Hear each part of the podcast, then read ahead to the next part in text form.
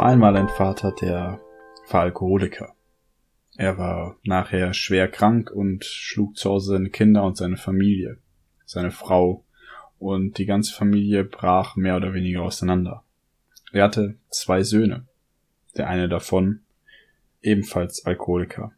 Er wurde kriminell. Als er aufwuchs, waren Knastaufenthalte sein Alltag. Er verletzte Menschen, lebte allein, war pleite und aus ihm wurde nichts. Eines Tages wurde er dann gefragt, wie konnte es dazu kommen? Und er antwortete, was hätte ich denn anders machen sollen? Bei so einem Vater. Der zweite Sohn, allerdings, wurde ein erfolgreicher Geschäftsmann. Und er hatte alles, was dazugehörte. Er hatte eine Familie, ein Haus, er hatte Kinder, genug Geld für Urlaube und ein sehr bodenständiges Leben geführt. Und auch als man ihn fragte, wie es denn dazu kommen konnte, dass er jetzt so ein gut positionierter Mann in der Gesellschaft war, sagte er, was hätte ich denn anders machen sollen bei so einem Vater.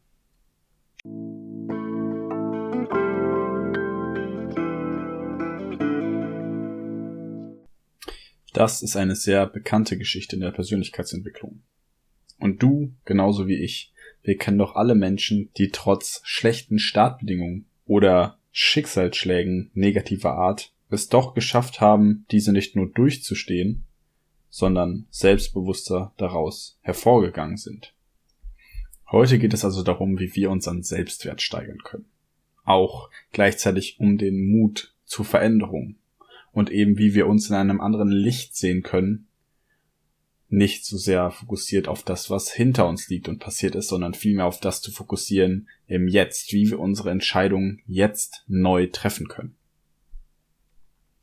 Es geht also heute grundsätzlich um die Psychologie Adlers. Und ich weiß nicht ganz genau, ob ich ihn in diesem Podcast schon mal erwähnt habe.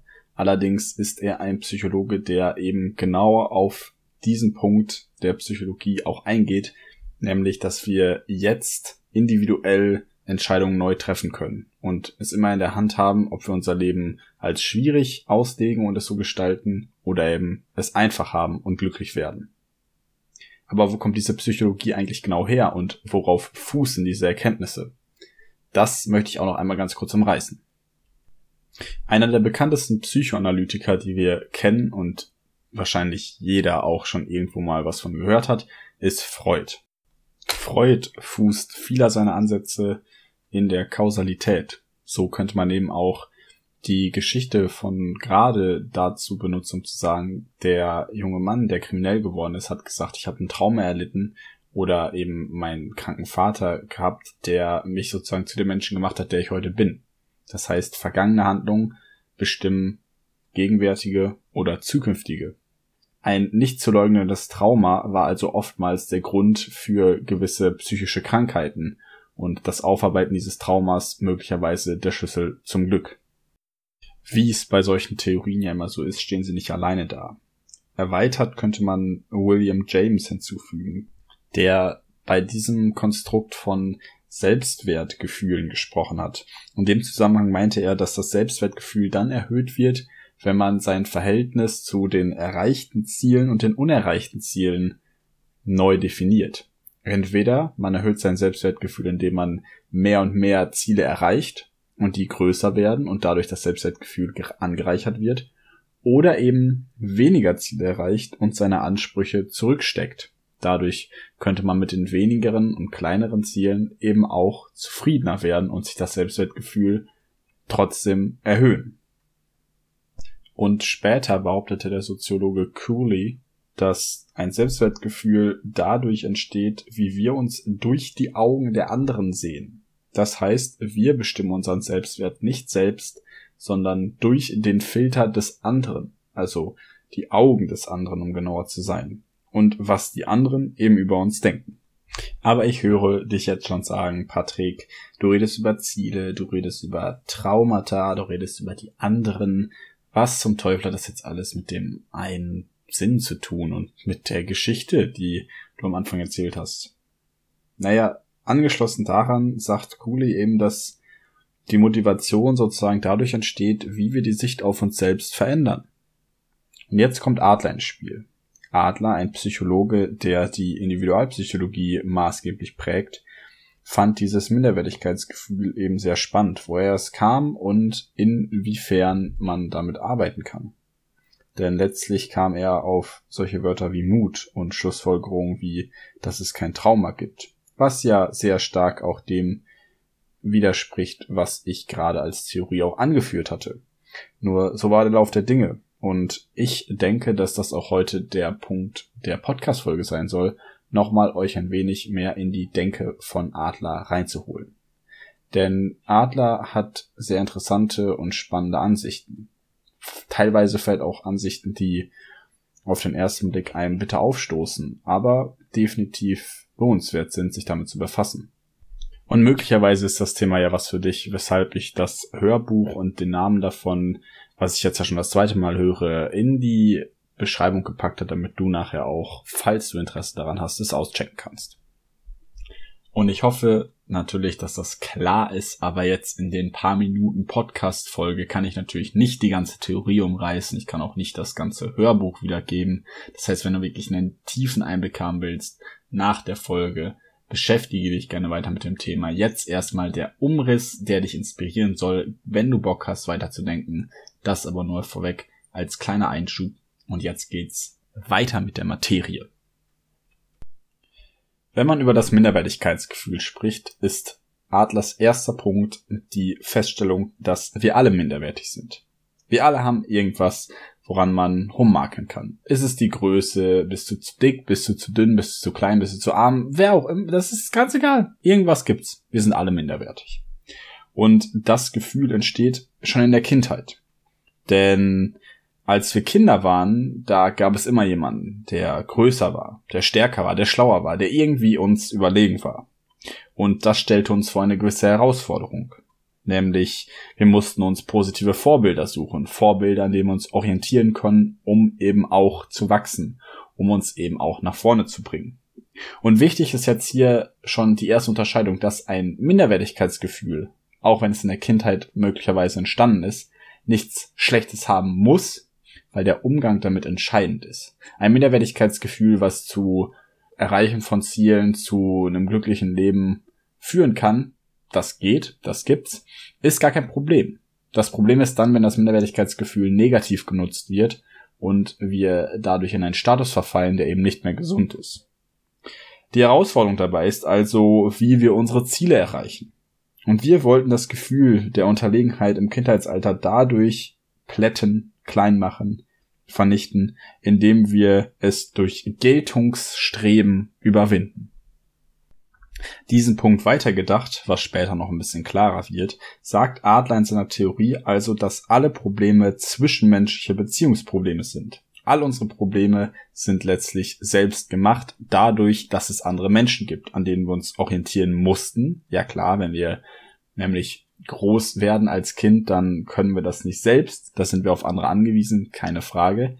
Aber das Extrembeispiel dahingehend, jetzt uns heutzutage mit anderen Menschen zu vergleichen, ist eben einfach verrückt. Denn wenn niemand sonst da wäre, würden ganz, ganz viele Probleme nicht mehr existieren. Adler würde sogar sagen, es würden alle Probleme nicht mehr existieren. Und mal auf das Äußere bezogen kann man das nämlich auch recht deutlich verbildlichen. Nämlich, wenn nur du selbst auf der Erde leben würdest, würdest du dir dann wirklich Gedanken über dein Äußeres machen? Also sagt Adam, mit mehr Fokus auf diesen Umstand hat jedes Problem einen gewissen Zweck. Im Kontext eben von Beziehung. Weiter gedacht hat also jedes Problem im Kontext einer Beziehung einen Sinn, eine Grundlage.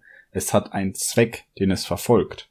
Beispielsweise diese Minderwertigkeitsgefühle oder Überlegenheitskomplexe oder eine Angst vor, was immer du dir auch vorstellen kannst, vor dem Erröten, vor der Niederlage, vor was auch immer. Das mag jetzt erstmal verwirrend sein, deutlicher wird es, wenn wir die Theorie weiter aufbereiten. Was führt also jetzt genau nach Adler zu einem unrealistischen Selbstbild? Das Ideal, was viele Menschen verfolgen, ist eigentlich einfach nur zu perfekt definiert. Viele Ideale, die wir uns setzen, sind unrealistisch. Ganz einfach Ruhm, Reichtum, oder welches Ziel auch immer du dir vorstellen kannst, ist eine Repräsentation nach außen für etwas, was wiederum nicht dein eigenes ist. Wenn du also Marktklamotten trägst, ist es also auch nur eine Repräsentation und nicht sozusagen dein eigenes. Du stellst dich dar, du machst dich sichtbar, du versuchst dich irgendwie geltend zu machen, du versuchst irgendwie deinen Wert dadurch zu erhöhen, indem du eben dein Selbstbild projizierst, größer machst als es, als es ist und dich weniger auf dich selbst fokussierst, als vielmehr nach idealen Normen versuchst zu streben, die möglicherweise gar nicht realistisch sind oder eben noch schlimmer, dich nachher unglücklich werden lassen. Und gerade dieses Unglücklichmachen ist der springende Punkt. Wir finden als Menschen dann seelische Kompensation eben durch einen gewissen Selbstschutz. Das Leben hat nämlich viele Herausforderungen für uns parat. Wenn wir also nun unseren Reichtum haben, unseren Erfolg und die Markenklamotten, dann hören die Probleme nicht auf. Wir haben das Spiel des Lebens nicht durchgespielt, wenn wir glauben, dass es nicht auf einem flachen Feld stattfindet, sondern einer Leiter. Wenn wir versuchen müssen, über dem anderen zu stehen und diesen sozusagen auszuschalten, besser zu sein als andere, voranzukommen, anstatt mit vielen Menschen in die gleiche Richtung zu gehen, weil jeder Mensch einen menschlichen Wert hat und es kein besser oder schlechter irgendwo gibt, dann gehen wir letztlich den Herausforderungen des Lebens früher oder später aus dem Weg. Wenn dieses Bewusstsein nicht da ist, stoßen wir auf Schranken. Und Adler sagt dann, dass es schnell dazu kommen kann, dass wir sagen, ach, ich kann doch nichts dafür, dass es mir schlecht geht, weil es ist einfach der und der Umstand. Ich habe beispielsweise ein körperliches Problem, ich habe einfach viel zu oft Kopfschmerzen, deswegen kann ich mich in Klausuren nicht konzentrieren und ich kann nicht lernen und dies und das. Oder ich habe eine gewisse Angststörung und ich kann einfach deswegen andere Leute nicht ansprechen oder ich habe dies oder ich habe das, ich habe den Grund, ich habe jenes und diese selbstzerstörerischen Gedanken, die das Handeln behindern, sind dann Rechtfertigungen dafür, uns sozusagen vor uns selbst auszutricksen. Klar, es sind Tricks. Adler sagt, es sind Tricks, die das Wachstum verhindern. Einfach als Grund, weil wir uns sagen, es reicht. So wie ich bin, es ist okay und ich habe ja einen Grund, mich nicht zu verbessern. Und eben da wurzelt er. Da kommt er her. Denn irgendwann fliegen diese Lügen, die man sich selber auftischt, eben auf. Vor allem meistens im Kontakt zu anderen. Und manchmal ist es dann so, dass wir aus der Asche, aus diesen Problemen, aus diesen Gefühlen emporsteigen und was Besseres machen. Oder noch schlimmer, wenn es sich eben verschlechtert, werden es Minderwertigkeitskomplexe. Zu viele Ausreden, zu oft sich da reinzustürzen, sorgt letztlich für einen Minderwertigkeitskomplex. Und der ist nochmal eben, wie der Name schon sagt, komplexer als ein Minderwertigkeitsgefühl. Das Gefühl hingegen kann, wie Adler sagt, eben positiv wirken. Wir können durch ein Minderwertigkeitsgefühl nach mehr Wissen streben, nach einem besseren Ideal von uns selbst und es eben als sehr, sehr sinnvoll gebrauchen und nutzen. Der Minderwertigkeitskomplex hingegen lähmt uns eher und hindert uns. Und die Psychologie Adlers sagt dann, dass die Menschen, die dann da eben nicht weiter wieder rauskommen, die müssen in der Psychologie, in der Beratung motiviert werden, wieder zu ihrem eigenen Selbst zu finden, eben zu ihrer eigenen Stärke und eben zu einer besseren Zieldefinition. Sie müssen eine bessere Zieldefinition wählen. Sie müssten ein realistischeres Selbstbild von sich selber als wahr ansehen und in die Welt setzen. Denn diese Lebensstilanalyse, die da eben relativ unkonkret ist, relativ unsauber geführt ist, abhängig von anderen, abhängig von Statussymbolen, hindert sie daran, neue Entscheidungen zu treffen und kleine Schritte in die richtige Richtung zu gehen. Und das ist schwer. Keine Frage. Jetzt kommt der wichtige Begriff Mut dazu, denn im Umkehrschluss bedeutet das nichts anderes, wenn wir den Mut haben, uns selbst mit uns zu vergleichen, mit uns von gestern zu vergleichen und nicht mit anderen P Personen und einfach situativ versuchen zu entscheiden, dann haben wir den Schlüssel in der Hand, dass wir die Welt als einfach sehen können. Wir können einfacher glücklich werden, weil wir uns eben auf uns fokussieren. Darauf die Augen werfen, was in der Welt mich glücklich macht, wie ich denn zu einem höheren Selbst aufsteigen kann. Und es ist eben eine Haltungsfrage, diesen Mut zu entwickeln. Der Umgang mit Unsicherheit und Unbehagen ist schwierig und viele Menschen fahren in der Stachel eben dieser Unsicherheit und entwickeln sich nicht weiter und finden dann meinetwegen auch einen sehr, sehr gemütlichen Lebensstil als Ausrede, um sich aber unterm Strich dann doch wieder minderwertig zu fühlen. Das heißt, Adler sagt, die mutigen Menschen sind die, die wirklich glücklich werden können, weil sie den Mut haben, eben sich nicht nur anders zu betrachten, sondern auch ihr Leben anders in die Hand zu nehmen. Und Mut ist in seiner Definition keine Fähigkeit. Es ist eine Bereitschaft.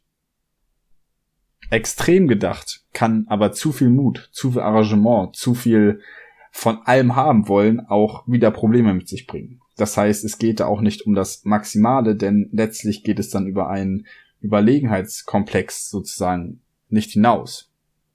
Die Sache ist die, Adler sagt, wenn Leute zu viel wollen, immer höher, schneller, weiter, dann führt es eben dazu, dass sie sich unbedingt immer überlegen fühlen müssen. Und dieser Überlegenheitskomplex ist dem Minderwertigkeitskomplex sehr nah.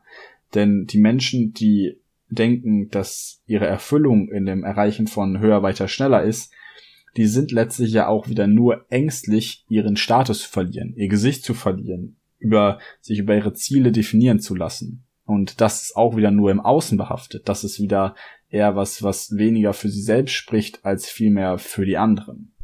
Adler benutzt in dem Kontext den Begriff von einer Sucht nach Lob. Und das liegt eben letztlich sehr nah beim Minderwertigkeitskomplex. Das Leben ist eben kein Wettbewerb. Und zu viel Wettbewerb macht einen letztlich genauso anfällig für diese negativen Gefühle wie gar nichts zu tun. Zusammenfassend lässt sich also sagen, oder besser gesagt, Adlers Psychologie beschreiben als das individuelle Gesetz der Bewegung. Individuelle Gesetz der Bewegung. Es steht niemals fest, es ist nichts, was verharrt und trotzdem gucken wir dabei auf uns und weniger auf andere. Spannend bei der Psychologie ist, dass es dann keine egoistische Sache ist, denn das größte Glück, sagt Adler, finden wir nachher in der Gemeinwesenarbeit sozusagen, in dem Gemeinschaftlichen, in dem für andere etwas zu tun, sein, seine eigene Passion daran zu finden, dem Wert der Gesellschaft eben Genüge zu tun, dazu beizutragen und so weiter und so fort.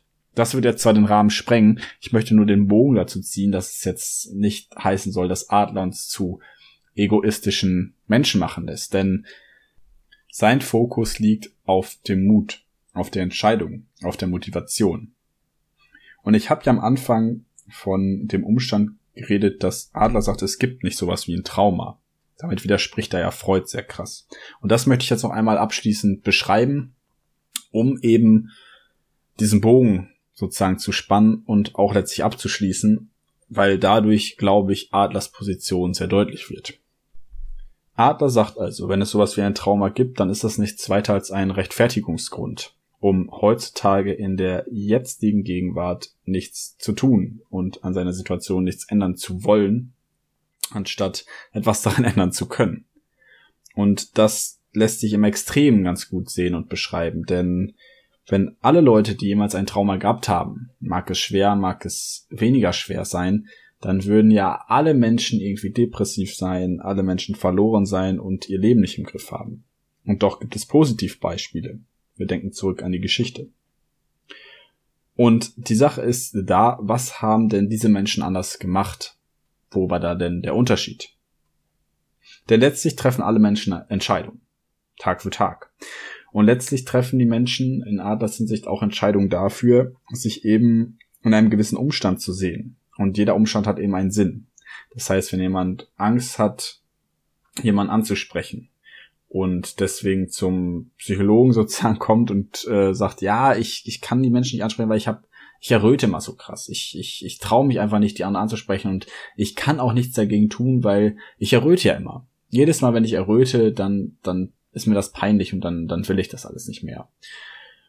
Und in einem Beispiel auch aus dem Buch geht Adler dann darauf ein, dass diese Angst vor dem Erröten letztlich nichts anderes war als sozusagen eine, eine Angst dahingehend, abgewiesen zu werden. Es war letztlich also wieder ein Rechtfertigungsgrund, unangenehmen Dingen aus dem Weg zu gehen. Die Rötung kam nur deshalb, weil man nicht abgewiesen werden wollte.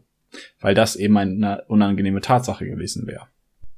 Aber klar, letztlich bleibt es unstrittig. Leute, die krasse Traumata erlebt haben, die haben es viel, viel schwieriger, eben ihr Leben dann nochmal aufs Neue zu strukturieren. Keine Frage. Darum geht es auch weniger, denn es geht eher um Mut. Mut als Motivator, Mut etwas zu verändern, Mut seine jetzige Situation neu zu bewerten und nicht immer an vergangene Dinge zu denken, weil das in Adlers Hinsicht einfach depressiv macht. Diese Gefühle erstmal überhaupt entstehen lässt und überhaupt nicht förderlich ist für das jetzige Glück, weil dadurch die Welt unfassbar kompliziert wird. Wenn wir uns also von den anderen Menschen ein bisschen absondern, von der Bewertung vor allem von anderen Menschen, also unseren Fokus auf uns selbst legen und den Fokus auf das Jetzt legen, dann haben wir nach Adler die besten Chancen, glücklich zu werden mit dem, was wir Tag für Tag tun. Das war's für heute für die Episode. Es würde mich freuen, wenn du die Folge mit anderen Leuten teilst. Wenn du Bock hattest, die zu hören, dann lass es mich wissen. Und falls du ein Thema hast, was ich mal in einer nächsten Folge besprechen soll, lass es mich auch gerne wissen. Ansonsten hören wir uns nächste Woche wieder, wenn es wieder heißt, maximiere deinen Erwartungswert. Bis dann. Peace out.